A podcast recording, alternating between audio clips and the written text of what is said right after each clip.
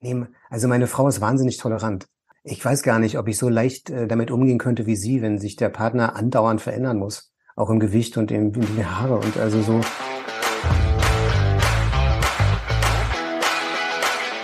All You Can Stream, dein Navigator durch die Streaming-Welt.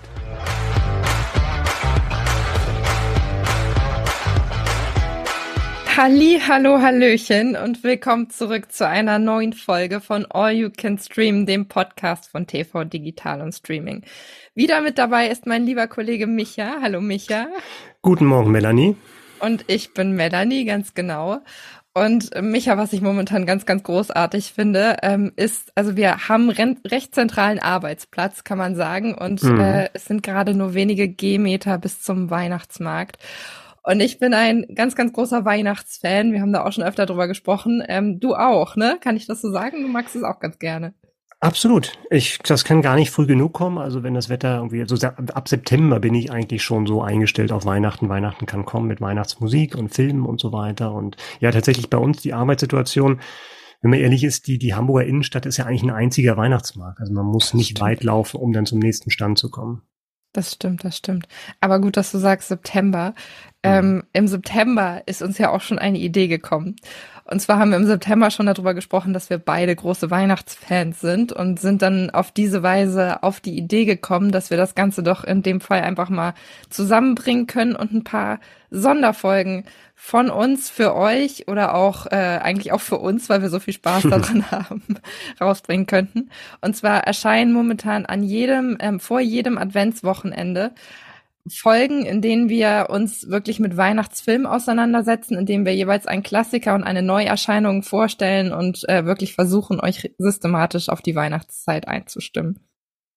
Ja, wir hatten ja auch überlegt, ob man das in den normalen Betrieb von All You Can Stream mit einfügen kann, aber es ist ja mittlerweile so viel geworden, dass eben alle Plattformen, alle Sender neue Weihnachtsfilme und Serien starten, dass das, glaube ich, einen eigenen Platz verdient hat. Und ja, das machen wir tatsächlich dann mit diesen Adventsfolgen. Dementsprechend bleiben wir in unserer regulären Dezemberfolge relativ unweihnachtlich.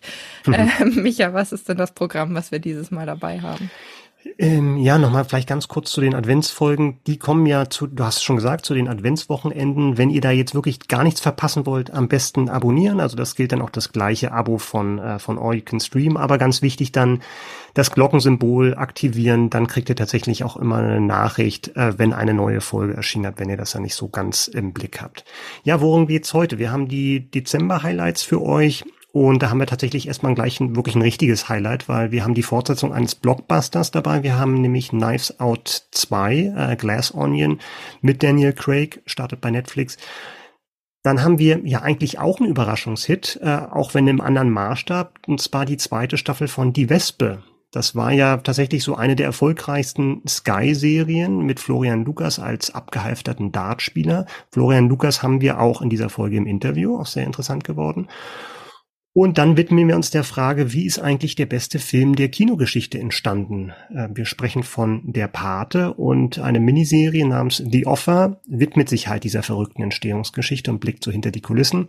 Und dann feiert unser Kollege Henrik sein All You Can Stream Premiere, sein Debüt. Und er hat die neueste Pinocchio-Verfilmung von Guillermo del Toro ähm, gesehen und wird uns da ein bisschen was von seinen Eindrücken erzählen. Und wir haben natürlich auch noch den Streaming-Tipp prominent im prominenten Streaming-Tipp und zwar von Jan-Georg Schütte, der hinter diesen Impro-Filmen wie zum Beispiel Klassentreffen steht und der verrät uns, was er gerne zu Hause schaut. Und wir haben natürlich noch viele spannende kleine Tipps, aber ja, erstmal würden wir mit den großen loslegen. James Bond ist Geschichte, Benoit Blanc lebt. Beides Rollen von Daniel Craig. Ähm, Glass Onion, ähm, Knives Out 2, wie ich es liebevoll nenne, aber es heißt, glaube ich, anders. heißt, glaube ich, A Knives Out Mystery. Ganz genau, A Knives Out genau. Mystery heißt ja. das. Genau. Ja, wir haben ja in der letzten Folge schon über unsinnige Sequel-Titel gesprochen und ich, mir ist dann so ein, so ein klares 2 eigentlich lieber. Die Legende gesagt, lebt. Das die Legende lebt, genau. Ja, am 23.12. ist es soweit, kurz vor Weihnachten, da erscheint der zweite Teil der Knives Out-Reihe. Und Melanie, du hast den Film gesehen können wir auch gleich mal über deine Eindrücke sprechen, aber vielleicht verrätst du uns erstmal, was passiert in Glass Onion. Genau, es geht wieder natürlich um einen Fall, in dem der gute Privatdetektiv, den du eben schon genannt hast, aus Teil 1 quasi wieder zu ermitteln beginnt.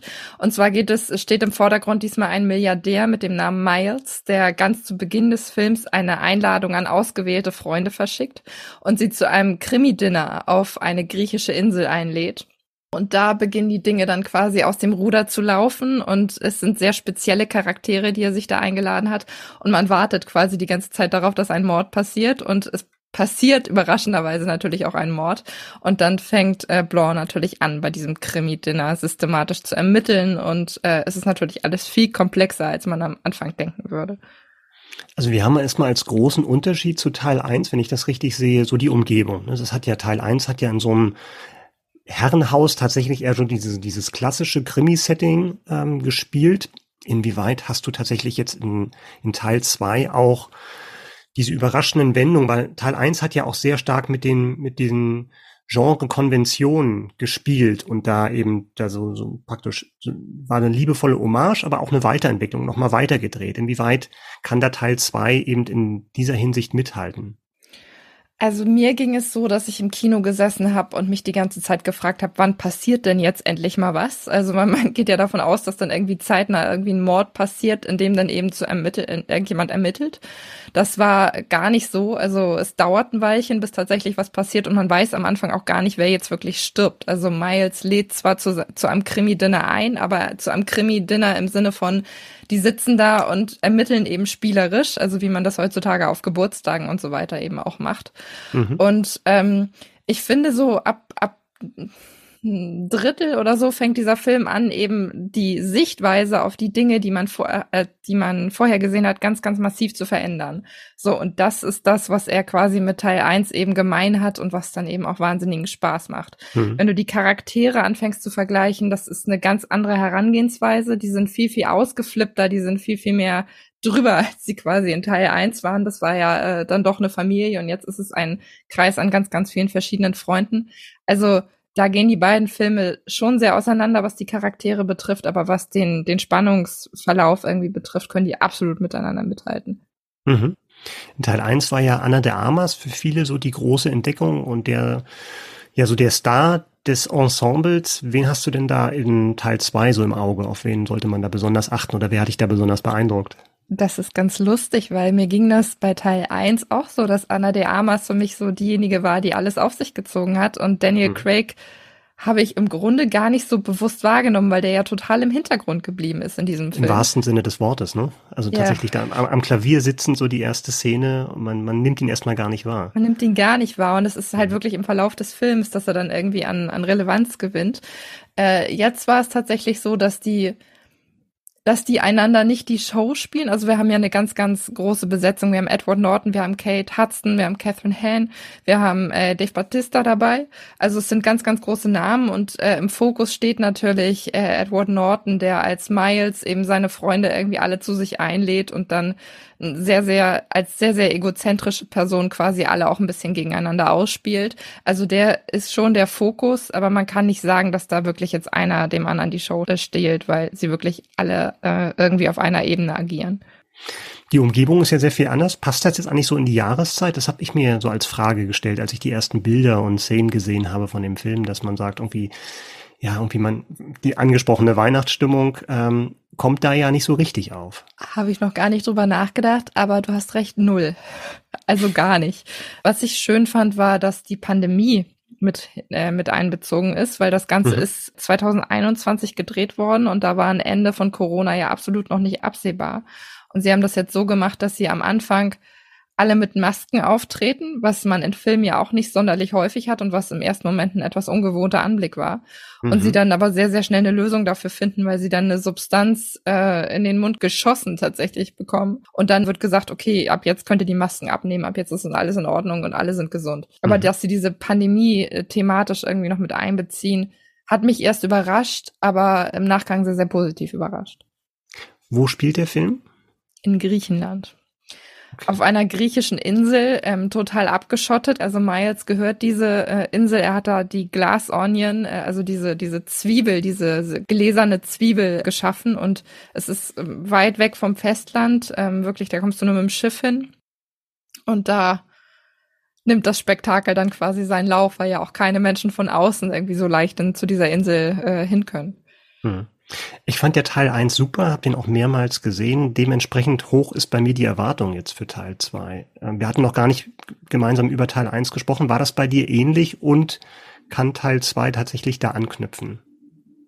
Ja, das war bei mir ähnlich. Also ich mochte den ersten Teil auch wahnsinnig, wahnsinnig gerne. Einfach, weil ich ein großer Fan von diesen Agatha Christie-Style-Verfilmungen bin. Ich mochte ja auch Tod auf dem Nil total gerne. Ähm, und dieses Rätseln liegt mir sehr, sehr. Deshalb äh, habe ich mich auf diesen zweiten Teil auch sehr gefreut. Also ich finde, es ist eine absolut angemessene Fortsetzung, die total Spaß macht. Du musst dich halt an diese Charaktere erstmal etwas gewöhnen, weil die doch sehr, sehr speziell sind und dieser Freundeskreis auch eine sehr, sehr spezielle Dynamik hat. Das konnte man bei Teil 1 vielleicht ein bisschen mehr nachvollziehen, weil es ja eine Familie war, in der das Ganze mhm. gespielt hat. Das ist jetzt ja eben nicht so. Aber wenn man sich da reingefunden hat und sich auch mit diesem Humor ein bisschen angefreundet hat, macht das total Spaß. Wirklich. Also da kann ich echt sagen, das ist eine angemessene Fortsetzung, die sie da geschaffen haben. Ja, und wird wahrscheinlich auch nicht der letzte Teil der Reihe bleiben. Also da gibt es ja auch schon Gespräche über, über einen dritten Teil. Mal gucken, wie es da weitergeht. Wir haben einen großen Artikel auch in der neuesten Ausgabe von Streaming, dem ähm, unserem Streaming-Magazin, was gerade im Handel ist. Da habt ihr dann das komplette Winterprogramm dabei, was plattformübergreifend so laufen wird in den, in den kalten Monaten und ist natürlich auch Glass Onion auch dabei. Und der Film startet bei Netflix am 23.12. Die Wespe ist die Produktion, mit der wir jetzt weitermachen. Äh, es geht um die zweite Staffel, die ab dem 15.12. bei Wow verfügbar ist. Micha, Stichwort Schubladen. Äh, ich neige mhm. ja dazu, gerne eine aufzumachen, dich da reinzustecken. Es geht wieder Echt? um Sport und es geht um Dart. Ja. Ich habe bei Basketball ja schon mal meine Abneigung ähm, zum Besten gegeben. Jetzt geht es um Dart. Ist für mich jetzt auch nicht unbedingt die Sportart, die ich jetzt wirklich mit äh, mit mit Action verbinde. Das mhm. ist vorweg einmal die Frage: Wie sexy ist Dart denn wirklich? Wie sexy ist Dart denn wirklich? Ich wusste nicht, dass das jetzt ein Maßstab für für Sportarten ist, aber gut, lass uns mal drauf ein. Wenn man nach der Serie Die Wespe geht, dann ist Dart, äh, Dart nicht sexy weil es geht ja um Eddie Frotzke und Eddie. Der Name hat, schon für sich. Ne? Eddie, ja, der Name ist Programm. Eddie Frotzke hat äh, Schnurrbart, Fokuhila und eine ziemliche Bierplauze. Und ja, das ist jetzt nicht wirklich der Inbegriff des Sex. Das, also das muss man äh, wirklich in aller Ehrlichkeit sagen. Ja, schade. Nun denn, ähm, die Serie ist trotzdem gut, habe ich gehört. Deshalb beschäftigen wir uns jetzt mit der zweiten Staffel. Ähm, erstmal für alle, die noch gar keine Ahnung haben, worum es eigentlich geht. Dart haben wir jetzt schon angesprochen, aber vielleicht mhm. kannst du ein bisschen mehr Kontext geben, wo diese Serie ansetzt, wer die Hauptfiguren sind und wo sie hin möchte vor allem. Es dreht sich alles um Eddie Frotzke. Eddie Frotzke wird gespielt von Florian Lukas. Eddie war, ist ja, er fühlt sich eigentlich immer noch als Dart, äh, als deutscher Meister im Dart, obwohl die deutschen Meisterschaften waren 1997 und 99. Also oh, schon ein bisschen her. Gestern quasi. Genau. Und über die Jahre hat er sein ruhiges Händchen verloren, aber auch sein Auge. Also im wahrsten Sinne des Wortes hat er sein Auge verloren bei einem Dartunfall. Also er trägt seitdem ein Glasauge. Das macht natürlich das Spiel nicht einfacher, wo man mit Pfeilen auf eine Zielscheibe treffen muss. Privat lief es auch nicht wirklich. Er hat seine Frau Manu, gespielt von Lisa Wagner, an seinen, ja, an seinen Ex-Zögling Kevin verloren.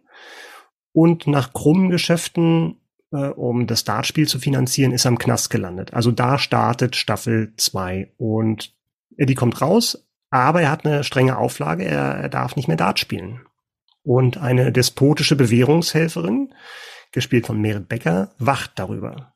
Was macht Eddie? Er, er findet den Weg zu Illy. Er spielt trotzdem da, äh, er spielt illegale Dart-Turniere mit hohem Einsatz, viel Risiko und mit zwielichtigen Leuten. Da fangen wir an mit Staffel 2. Okay.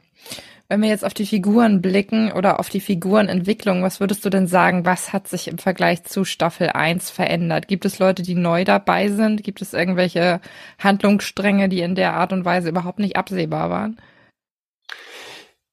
Ja, es gibt schon ein paar neue Figuren, ein paar alte habe ich ja auch schon erwähnt. Also Merit Becker ist da eine, eine, eine wichtige, eine wichtige Figur, hin, die hinzukommt. Ansonsten Veränderung ist so eine Sache, weil ja so ein Typ wie Eddie, das ist ja so der, der Typ liebenswerter Loser, ne? Und ähm, da ist jetzt Figurenentwicklung jetzt nicht so an, an, an vorderster Front zu erwarten. Ne? Also, also was die Serie tatsächlich gut einfängt, ist halt dieses Milieu, ne? Dieses Berlin ist eine sehr berlinerische Serie. Also Eddie redet auch so, wie ihm der Schnabel gewachsen ist.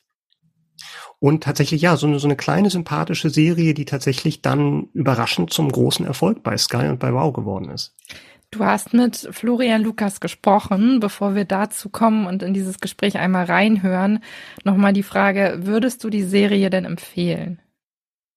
Ja, würde ich empfehlen, wenn man da mit der richtigen Erwartung reingeht. Ne? Es ist wirklich eine kleine, liebevoll gemachte Serie, die sehr, sehr ja, von diesen Charakteren lebt. Ne? Es sind skurrile Figuren da, aber es ist halt jetzt auch nicht keine, keine reinrassige Comedy, wo es jetzt wirklich auf Pointen im Halbminutentakt angelegt ist, sondern eher so dieses beobachtende Comedy und es lebt tatsächlich auch, dass die Leute, die da mitmachen, anscheinend richtig Bock drauf haben. Ne? Wir hatten in Staffel 1 hatten wir Ulrich Nöten, der, finde ich, sehr gut gegen den, gegen sein Image oder gegen den Strich besetzt wurde, als versoffener, runtergekommener Dart-Profi mit vier Goldkettchen und jetzt Merit Becker tatsächlich auch, der merkt man auch an, dass sie richtig Laune daran hat, diese, ja, das ist fast so eine diktatorische Bewährungshelferin zu spielen, die, die ihre Schützlinge ausnutzt für die eigenen Interessen und die immer wieder erpresst mit irgendwelchen Gefälligkeiten, damit sie die nicht der Polizei oder dem Gericht meldet.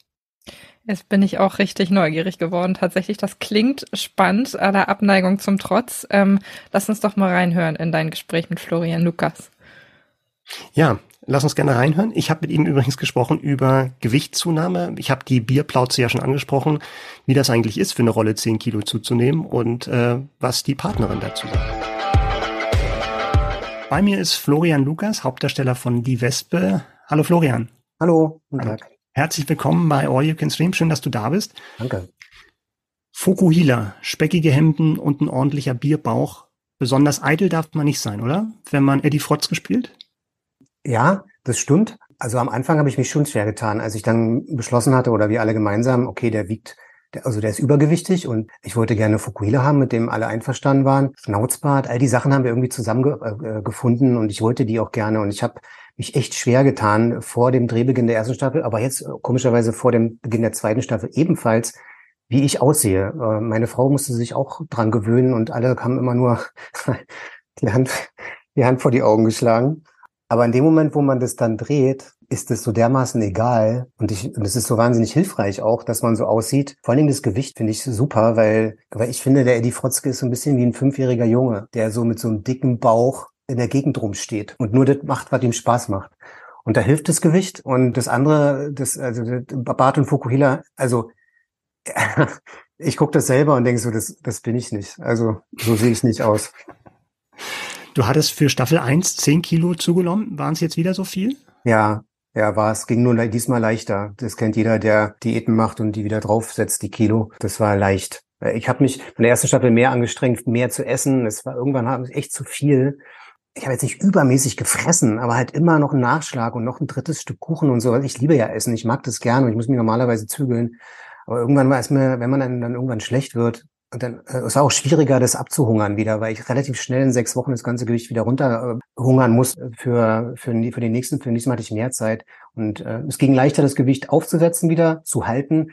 Äh, und es ist jetzt auch ein bisschen leichter, weil ich mehr Zeit habe, das wieder loszuwerden. Was hast du denn gegessen zum Zunehmen? Na, äh, nichts Spezielles, einfach nur von allem mehr. Also ich esse gerne und ich esse echt fast alles. Und ich, wie gesagt, ich muss mich andauernd zügeln. Und besonders gerne esse ich Kuchen. Ich liebe Kuchen essen und ich auch, auch Kuchen backen. Und dann kannst du halt vier Stück Kuchen essen. Und das ist halt wie früher als Kind.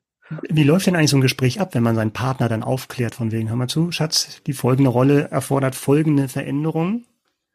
Boah, gibt's ein Schulterzucken und, äh, und äh, ja, mach mal. Nee, also meine Frau ist wahnsinnig tolerant. Ich weiß gar nicht, ob ich so leicht äh, damit umgehen könnte wie sie, wenn sich der Partner andauernd verändern muss. Auch im Gewicht und im, in die Haare. Und also so, dadurch, dass ich keinen Stress zu Hause habe, habe ich auch selber kaum Stress.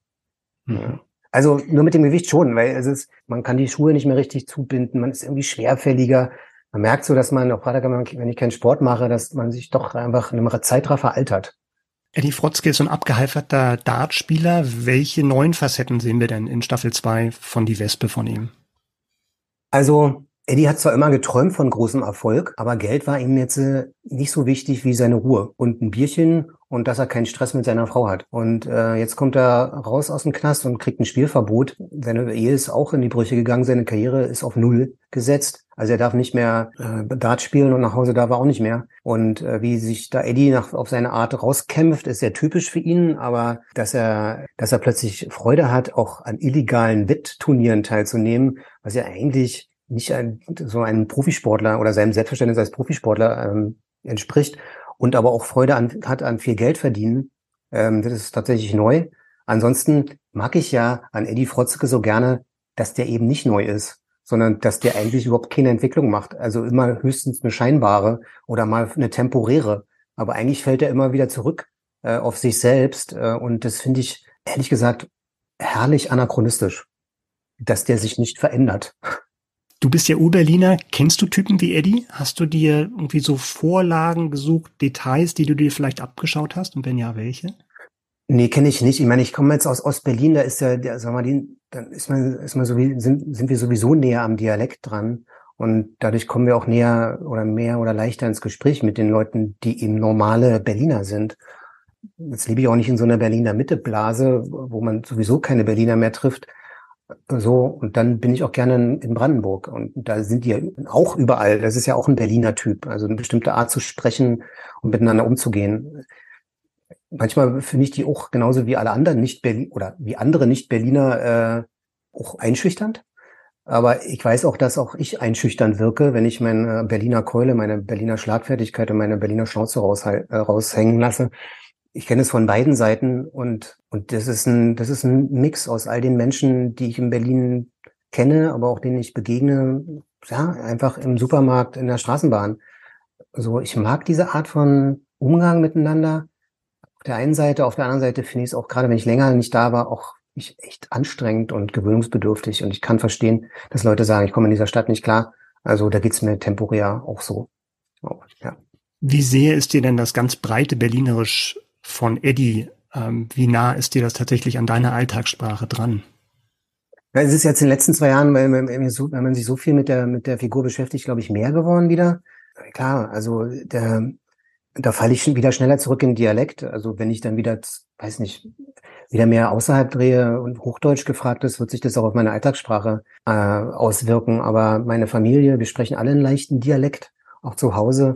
Nicht so krass, aber ansonsten ist der Dialekt auch etwas, was, wo sich Ost- und Westberliner total treffen. Also ich kann keinen Unterschied hören von wirklichen Westberliner Dialekt und Ostberliner. Es gibt ein paar Wörter, aber wirklich, da würden mir vielleicht noch zwei einfallen, wo, wo ich einen deutlichen Unterschied hören würde. Ansonsten, wenn jemand wirklich richtig Berliner, dann, dann, dann verbinden sich diese beiden ja doch irgendwie immer noch separierten Stadtteile, also dann miteinander und, und dann spreche ich auch gerne Berlinerisch, wirklich. Also es ist einfach leichter, mit den Leuten zu sprechen. Florian, vielen Dank fürs Gespräch. Oh ja, gerne. The Offer ist eine Serie bei Paramount Plus, die mit zehn Folgen an den Start geht. Ähm, alle, die jetzt etwas irritiert sein werden, Paramount Plus ist das erste Mal bei uns im Podcast und generell auch ein neuer Streaming-Anbieter. Micha, hast du da ein paar Worte, die du an unsere Hörerinnen und Hörer loswerden möchtest? Paramount ist ein neuer Streaming-Anbieter, genau. Wir haben ja schon so ein bisschen scherzhaft am Anfang, als wir mit dem Podcast gestartet sind, ja gesagt, von wegen gefühlt startet jede Woche, jeder Monat ein neuer Streaming-Anbieter. Jetzt war es zuletzt ein bisschen ruhiger. Ja, es kommt ein neuer Anbieter. Was der genau im Programm hat, außer die Offer, können wir ja vielleicht später noch klären. Aber es kommt einiges. Ja, es kommt einiges. Aber es ist tatsächlich so eine Diskussion, die wir vielleicht an anderer Stelle nochmal führen müssten. Wie viel mhm. Geld gibt man im Monat eigentlich oh, für ja. Streaming-Anbieter aus? Ne? Das, ist, das, das ist gruselig, wenn man sich da mhm. einige Sachen mal zusammen addiert.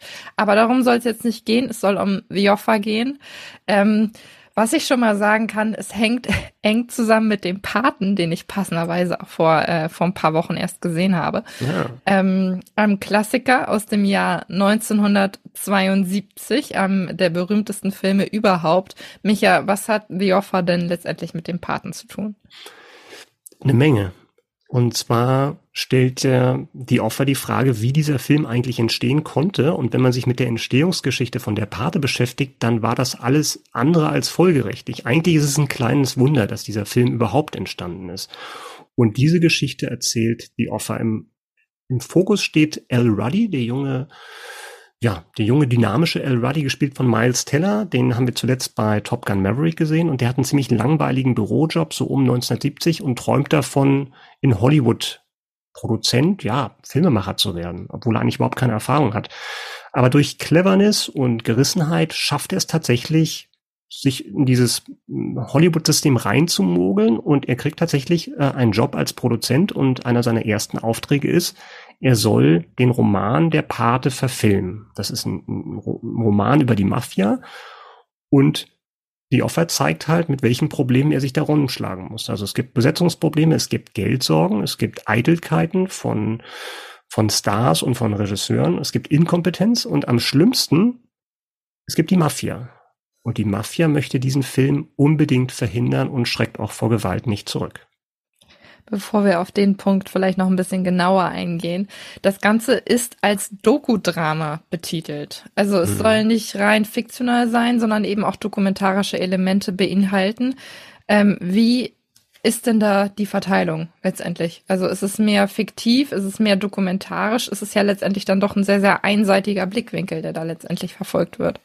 Ja, das sind ja so Etiketten, mit denen sehr freigiebig umgegangen wird. Also dokumentarisch ist da eigentlich nichts, außer dass es natürlich eine wahre Begebenheit ist, die aber auch insofern gefiltert ist, als sie auf den Erinnerungen von besagten El Ruddy, den es ja wirklich gab, basiert. Der ist heute, glaube ich, über 90, also lebt noch, äh, und ist auch Mitproduzent. Und seine Sicht der Dinge, wie das damals gelaufen ist, das ist so die Perspektive des Films. Aber das ist schon anhand der Faktenlage ähm, erzählt, aber jetzt nicht so, dass dort dann eben auch wirklich jetzt viel mit echten Aufnahmen oder sowas gearbeitet wird. Das ist schon eine, eine fiktionale Miniserie. Ach, spannend, weil das hätte ich nach allem, was ich jetzt über diese Produktion gelesen habe, tatsächlich erwartet, dass da dokumentarische Elemente drin sind. Aber gut, dann äh, verabschiede ich mich mal von der Vorstellung. Du hast es eben schon angesprochen, der Dreh damals zum Paten war durchaus auch gefährlich ähm, für alle Beteiligten. Wie, wie nah am Tod sind sie denn da letztendlich äh, vorbeigeschlittert quasi? Weil es ist ja wirklich, dass sie dann auch während des Drehs oder vor dem Dreh mit der Mafia letztendlich in Kontakt gekommen sind. Ja, also der Pate, das ist ja tatsächlich fiktional, also die Namen, die in dem Roman vorkommen und die auch im Film vorkommen, das sind ja keine echten Gangster, ne? aber es ist halt sehr, sehr nah an der Wirklichkeit damals. Der Roman und der Film spielte auch in den 40er Jahren, also beides in den 40er Jahren, schon sehr, sehr nah an den damaligen Begebenheiten, also mit großen Gangsterfamilien, die von New York aus tatsächlich ja so das illegale Geschäft beherrscht haben. Und schon beim Roman, als der dann zum Erfolg wurde, da hat die Mafia gemerkt, von wegen, das ist nicht gut, dieses, dieses Scheinwerferlicht, was gerade auf unseres, unsere Geschäfte, das ist schlecht fürs Geschäft, wenn darüber gesprochen wird. Und dementsprechend, sie wussten halt, wenn der Film halt gedreht wird und das jetzt ein Erfolg wird, dann ist das noch schlechter fürs Geschäft. Und dementsprechend haben sie sich wirklich bemüht und angestrengt. Und wenn die Mafia sich anstrengt, dann ähm, ist da einiges dahinter. Dann gab es auch noch in dem Film und auch im Roman gibt es einen Sänger, der angeblich durch Erpressung eines Hollywood-Bosses eben eine Rolle bekommen hat. Und da gab es immer wieder die Vorwürfe, dass das sehr nah an der Geschichte von Frank Sinatra dann ist, der dann auch in The Offer eine Rolle spielt. Und zwar eben sich dafür einsetzt und versucht halt diesen Film mit aller Macht zu verhindern. Also die Mafia ist da schon, wenn man dann El Ruddy glaubt, schon sehr energisch mit Einschüchterungsversuchen und dann irgendwie mit ähm, auf, auf Fensterscheiben zielen in dem Auto, in dem man gerade sitzt, dann schon dagegen vorgegangen. Die, die Politik hat dann auch zuerst eine, ähm, ein Verbot ausgesprochen, dass das nicht in New York drin äh, gedreht werden durfte, weil es natürlich auch da Verbindungen gab, die so in zwielichtigen Kanälen zustande kamen. Also das war schon ein großes Thema für die Mafia. Der Pate gehört ja laut der IMDb-Liste der erfolgreichsten Filme aller Zeiten eben zu den Top Ten. Ich weiß gar nicht, steht er auf drei? Ich bin mir da gar nicht gerade gar nicht so sehr. Steht relativ weit vorne. Ein, ich hab, als ich mal geschaut habe, es war immer eins und zwei, hat sich immer abgewechselt mit die Verurteilten. Ja, das war so ich glaube, die Verurteilten ist, ist vorne. Also dann, hm. okay, hm. dann ist er wahrscheinlich auf Platz zwei. Hm. Ähm, das heißt, super viele Leute kennen diesen Film höchstwahrscheinlich. Ähm, mhm. Super viele Leute mögen ihn ja auch, weil wir müssen nicht über die Oscars damals sprechen, es war halt ein riesengroßer Erfolg. Mhm. Ähm, was ist denn jetzt mit Menschen, die sich vielleicht mit dem Paten überhaupt noch nicht auseinandergesetzt haben? Die werden von dieser Serie wahrscheinlich nicht so begeistert sein, oder? Ist es wirklich eine Serie, die nur Menschen anspricht, die sich vorab mit dem Paten beschäftigt haben? Das ist eine gute Frage, die habe ich mir auch gestellt und man, man neigt ja vielleicht so ein bisschen dazu oder die Gefahr ist, dass man das ein bisschen aus dem Auge verliert, wenn man den Film gesehen hat. Bei der Pate ist ja tatsächlich auch damals das Besondere gewesen, das war eine ganz, ganz seltene Kombi. Also abgesehen davon, dass die Entstehungsgeschichte so verrückt ist, ist ja auch die Kombi ähm, Oscar-Darling, also drei Oscars, darunter Oscar für den besten Film. Dann war das ein Kassenschlager und super Kritiken. Das ist ja mittlerweile Sachen, die sich gegenseitig ausschließen. Ne? Man hat die Blockbuster. Traurigerweise, ne? Aber ja, ja, ist ein bisschen schade, aber das ist ja nicht erst seit seit wenigen Jahren, sondern ja eigentlich dann so ähm, wirklich dann ab dem ab den 80ern dann wirklich eine Entwicklung ist, die ganz ganz deutlich war. Da hat man alles zusammen gehabt und wenn man der Serie tatsächlich was vorwerfen möchte, dann ist es tatsächlich, dass es für Leute, die jetzt mit dem Film nicht so vertraut sind, mit der Pate nicht so vertraut sind, wahrscheinlich einfach zu detailliert ist. Ne? Das ist eine Miniserie und ähm, das kann dann so ein bisschen zu sehr ins Detail gehen, aber umso besser. Der Pate gibt's gerade bei Amazon Prime zu streamen. Also man hätte da so das Double Feature. Und ich persönlich mag diese Hollywood Insider Geschichten total gerne. Ähm, aber ich kann auch verstehen, wenn das manchen Leuten wirklich zu weit geht, dann noch ein Subplot oder sowas. Aber es ist unterhaltsam einfach durch diese schillernden Figuren, ne? Der Studioboss und dann Francis Ford Coppola als exzentrischer Regisseur. Das macht schon Spaß zu schauen. Ja, und dann wollten wir ja noch was sagen zu Paramount Plus. Das ist tatsächlich neuer Streaming-Anbieter. Eines der Highlights ist The Offer, hatten wir gerade schon gehört, am 13.12.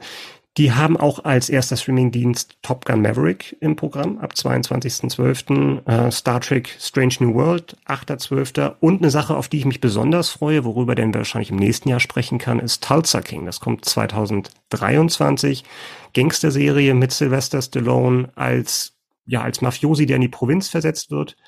Showrunner ist Terence Winter. Den kennen wir äh, als Autor von Sopranos und von Boardwalk Empire. Also der weiß schon, worüber er schreibt.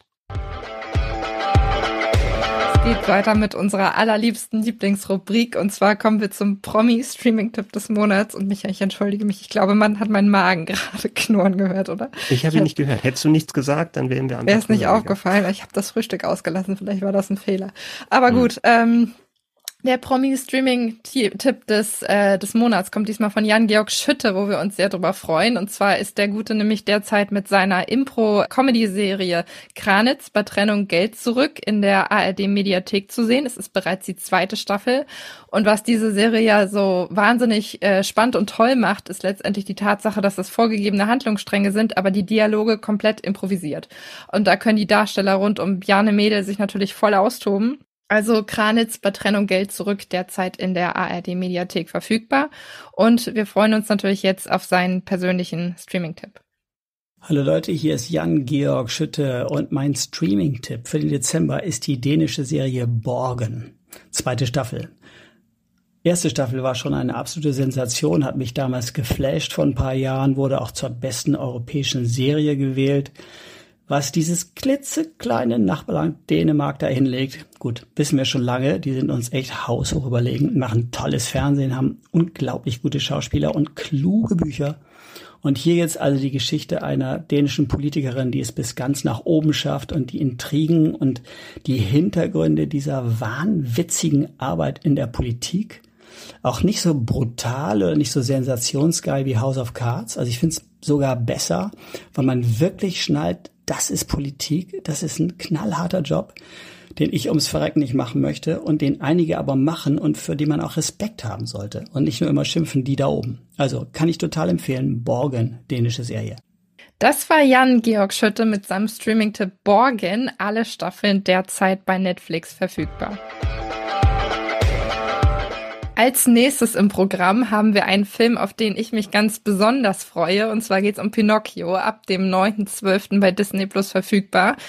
Ähm, wir haben, also es ist kein Gefühl, es ist tatsächlich so, es ist vor kurzem erst ein Pinocchio-Film erschienen. Jetzt kommt bereits der nächste. Aber ich freue mich jetzt sehr darauf, äh, mit einem lieben Kollegen über dieses, über diesen Film zu sprechen. Nämlich haben wir Henrik zum ersten Mal zu Gast bei All You Can Stream. Hallo Henrik.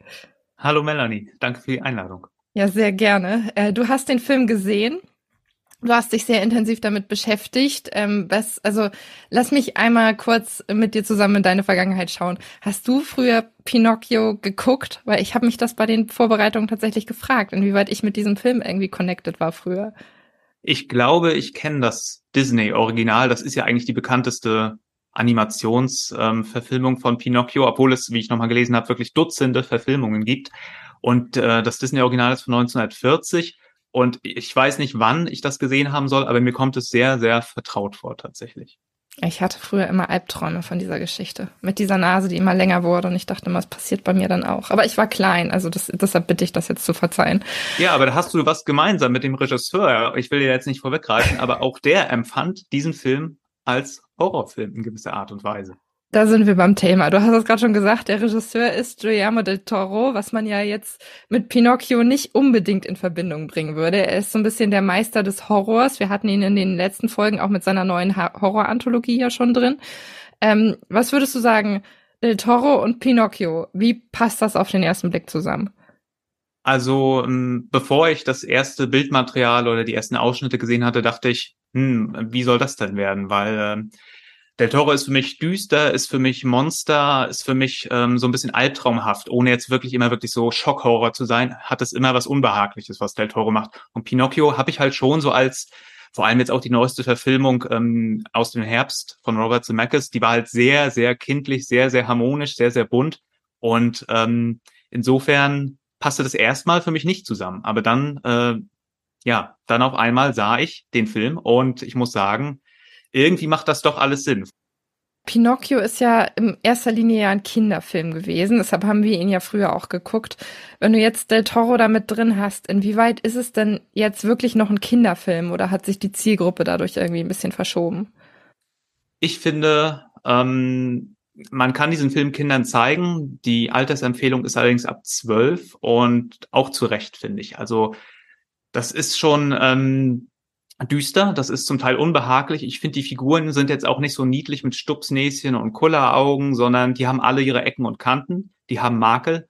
Und dann spielt noch rein, äh, dass ein wesentlicher Teil des Films halt ähm, zur Zeit des, äh, ja, des Faschismus in Italien angesiedelt ist, in den 20er und 30er Jahren. Und ich dachte erst, das wird nur so hintergründig äh, eine Ebene sein, aber dies gerät doch sehr in den Vordergrund. Und so ähm, ja, ist man sehr viel mit Krieg konfrontiert, mit Soldaten und mit ähm, tatsächlich ähm, dem Diktator Mussolini und etlichen äh, rechten Armen, die nach oben gehen, ähm, um ihn zu grüßen. Also es ist, äh, würde ich sagen, also Kinder sollten diesen Film nicht allein sehen, meiner Meinung nach. Die Frage ist auch, ob die das so richtig reflektieren können, was dann da passiert, ne? Das ist ja auch irgendwie nochmal, sei nochmal dahingestellt. Ähm, Pinocchio so im Fokus steht ja wirklich letztendlich ein, ein älterer Herr, der diese Puppe irgendwie schafft, um auch äh, über ein persönliches Schicksal eben hinwegzukommen. Bei dem letzten Pinocchio-Film, der ja im Herbst erschienen ist, sind die Figuren, also diese, diese Puppe eben zum Beispiel ja animiert worden. Bei dem Film jetzt ist die Herangehensweise in Sachen Optik ja eine ganz, ganz andere gewesen. Magst du da noch ein bisschen was zu erzählen, wie, wie dieser Film letztendlich eigentlich geschaffen wurde? Ja, richtig. Ähm, man sieht, also auf den ersten Blick denkt man vielleicht, das ist ein Animationsfilm, äh, beziehungsweise erst 3D animiert, aber in Wirklichkeit ist es eine, ja, ist er im Stop-Motion-Verfahren gedreht worden. Ähm, über äh, 1000 Drehtage soll es gegeben haben und drehen kann, das kann man eigentlich gar nicht sagen bei einem Film, der nicht mit einer Kamera gedreht wird, sondern wo einzelne Fotografien gemacht werden. Also äh, man muss sich das als gewaltige Arbeit vorstellen. Man dreht mit echten Puppen, die aus verschiedenen Materialien sind und bewegt diese um wenige Millimeter und macht 24 Bilder pro Sekunde und reiht sie dann allein aneinander, dass es aussieht wie ein Film. Aber letztendlich sind das ganz viele Einzelbilder, die einzeln geschossen worden sind und mit sehr viel Arbeit und Detailtiefe. Und das sieht man diesem Film auch an. Die Bewegungen sind halt absichtlich, denke ich, ähm, nicht total flüssig, sondern es, es hat immer so ein bisschen was Hakeliges, ein bisschen was Wackeliges. Und das ähm, ja, ruft was ganz Besonderes hervor. Und überhaupt, dass ähm, Del Toro einen Film über eine Puppe dreht, und dann auch als Mittel der Wahl Puppen verwendet, äh, finde ich eigentlich auch einen schönen, eine schöne Idee oder einen schönen Kniff. Ja, ist schon krass, ne? Das ist ja quasi nochmal ein ganz anderes Filmemachen, was man da irgendwie erlernt, wenn man da sich vorher gar nicht wirklich mit beschäftigt hat. Also ich kann mir auch schon, weißt du, wie lange das gedauert hat, die Arbeit an dem Film? Ungefähr? Also ich weiß von, von ich weiß von 1000 Drehtagen, was mhm. extrem viel klingt und extrem viel ist für einen Film generell. Aber für einen Stop-Motion-Film, es, es steckt halt unglaublich viel Arbeit da drin und das glaubt man manchmal nicht, wenn man das sieht, weil man sich es schlecht vorstellen kann. Aber es gibt auch Making-ofs schon und Ausschnitte, wie das hinter den Kulissen aussah. Und dann kriegt man plötzlich den Eindruck davon, oh, das ist ja, scheint ja wirklich sehr, sehr viel Arbeit zu sein, da äh, jeden Tag an kleinen Puppen zu hantieren und die um Millimeter die Arme zu bewegen und ähm, dann Fotos davon zu machen. Und dann summiert sich das halt. Du hast den Film gesehen. Was würdest du denn jetzt im Nachgang sagen? Werden die klassischen äh, Del Toro-Fans zufrieden sein mit der Produ Produktion, die er da geschaffen hat? Ja, auf jeden Fall. Also die typischen Del Toro-Merkmale sind in diesem Film vorhanden. Er hat oft in seinen Filmen komplizierte Vater-Sohn-Beziehungen. Das ist ja hier quasi eine der Hauptmotive ähm, des Films mit Geppetto und Pinocchio.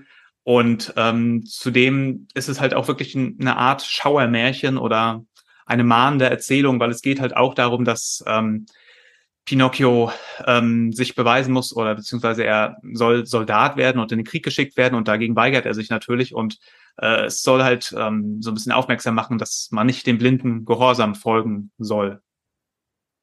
Das ist ein schönes Abschlusswort. Pinocchio ab dem 9.12. bei Disney Plus verfügbar und äh, vielen lieben Dank an Henrik und wir freuen uns, wenn du bald wieder mit dabei bist. Ja, sehr gerne. Weiter geht's mit unseren äh, kleinen Highlights. Sie sind klein, aber sie sind nicht weniger sehenswert. Und zwar ähm, würde ich als erstes gerne vorstellen Emily in Paris ab dem Yay.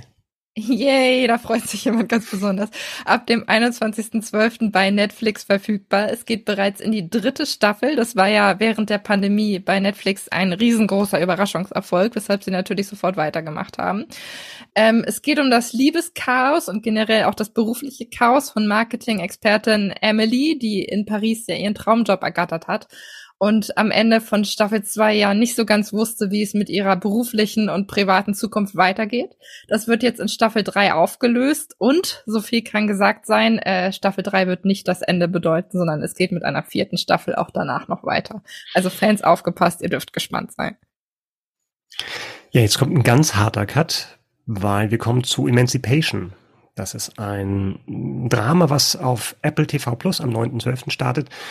Will Smith spielt die Hauptrolle, er spielt einen Sklaven um das Jahr 1960, äh, basiert auf einer wahren Geschichte und er spielt Peter, der aus der Sklaverei der US-Südstaaten flieht, um äh, seine Familie wiederzusehen. Das ist so, nach den ersten Ausschnitten kann man sagen, so eine Mischung aus 12 Years a Slave und The Revenant. Also schon sehr harte Bilder, die man da sieht. Das Bild basiert auf einem, aus einem, auf einem Foto, was ganz berühmt wurde in den USA, was dann auch so die, die Einstellung zur Sklaverei verändert hat, eben ähm, die Spuren von Misshandlung und Sklaverei. Ja, große Erwartungen damit verbunden. 35 Millionen Dollar Gage hat Will Smith bekommen für den Film und ist natürlich auch unter besonderer Beobachtung nach den Vorfällen der letzten Oscar-Verleihung, wo es ja den, den, diesen berühmten Schlag gab gegen Moderator Chris Rock und äh, pikant wird es natürlich dadurch, dass eben Emancipation äh, auch wieder ein Oscar-Anwärter ist. Will Smith ist ja gesperrt, wird also fraglich, wie sie damit umgehen. Er kann trotzdem nominiert werden. Aber erstmal kommt der Film Emancipation startet am 9.12. bei Apple TV Plus. Den berühmten Schlag gegen Chris Rock. Das auch, hätte auch keiner gedacht, dass da irgendwas mal in die Geschichte eingehen würde, ne? Aber nee, gut. Nee. Das ist aber sch eigentlich schade, ne? Was, er hat ja einen Oscar gewonnen, Will Smith, das hat man ja fast zu vergessen. Ja, alles sehr bedauerlich. selber damit ein bisschen kaputt gemacht, ne? Aber gut. Er wird sich selbst wahrscheinlich am allermeisten darüber geärgert haben, da können wir uns sicher sein. Ähm, ein Highlight haben wir noch, und zwar geht's um Lady Chatterleys äh, Liebhaber, ab sofort bei Netflix verfügbar. Dieser Film ist äh, schon mehrfach umgesetzt worden und basiert ähm, ursprünglich auf einem Roman aus dem Jahr 1928. Es geht, äh, wie der Titel schon sagt, um Lady, Lady Chatterley, deren Mann aus dem Krieg zurückkommt, schwer gezeichnet aus dem Krieg zurückkommt und sie sich äh, von ihm nicht mehr so ganz angezogen fühlt und eine Affäre, eine leidenschaftliche Affäre mit dem Wildhüter anfängt. In der Hauptrolle spielt Emma Corrin, die wir ja schon äh, in dem Harry Styles Film in der vergangenen Folge dabei hatten. Es dürfte pikant werden, davon ist auszugehen. Also es wird äh, schon gesagt, dass das Ganze sehr, sehr viel Sex beinhalten dürfte. Ähm, für alle Fans äh, dieses Genres Lady Chatterleys Liebhaber ab dem 2.12. bei Netflix verfügbar. Und ein Highlight haben wir ja dann doch noch, und es bleibt nämlich adelig von der Lady zum Kaiser. Der Kaiser ist ein Biopic-Film über Franz Beckenbauer und betrachtet seine Karriere vom Spieler als 18-jähriger Spieler von 1963 dann bis zur Trainerkarriere 1990 also vom Nachwuchskicker bis zu einem der besten Spieler der Welt und dann eben dem WM-Triumph als Trainer, spart die Vorwürfe gegen Franz Beckenbauer aus den letzten Jahren, wo es ja um Korruption und um, äh, um die gekaufte WM ging, also die Vorwürfe der gekauften WM von 2006. Da spart es aus, eben durch diesen Fokus auf die Zeit bis 1990. Produziert wird das von Bavaria Fiction, die zuletzt ja zum Beispiel das Boot gemacht haben. Und der Film Der Kaiser startet am 16.12. bei Wow.